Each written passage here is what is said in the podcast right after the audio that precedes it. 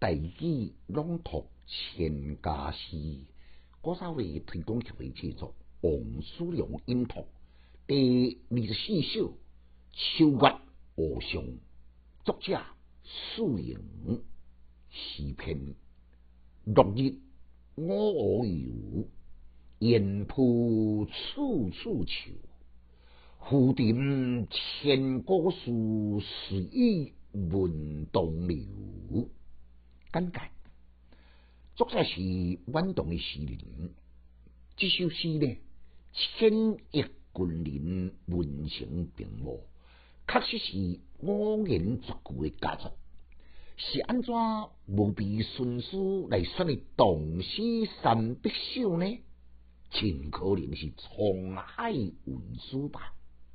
开头一句就指出秋天过旬，寒游的时间甲地点。第二句呢，就承接太和的境地，也引出内心深处的心境。既写景又图情，情由景生，景应情思，情景高扬。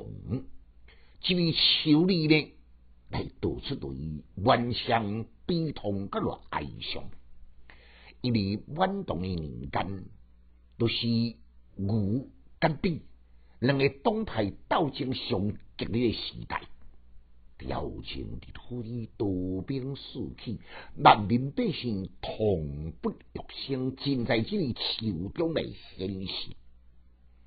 浮沉千古事，随意闻东流。这两句呢？对诗题重点，千百年来，太和都是兵家必争之地，有偌侪人你争我夺，打打杀杀，随着历史的巨轮，销声匿迹。往日的是是非非，恩恩怨怨呢，也灰灰烟灭。唯一不变的呢，都是许多的江水，会当作为历史的见证。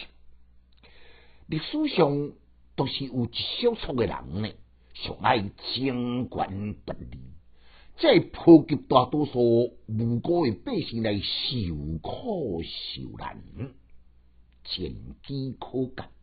相信这小撮嘅人呢，历史必成会记上一笔。浮沉千古事，是全诗嘅思量，照一句诗意文东流嘅感叹。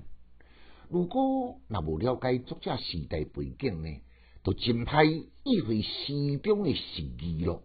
这对读诗共同参考的重点。每讲呢，也来花费几分钟来互相研究，用诗来导了的性情，也是生活中一种诶享受。你讲对无？并且多多转互有兴趣诶好朋友共同来分享。来。难个再来互相一遍。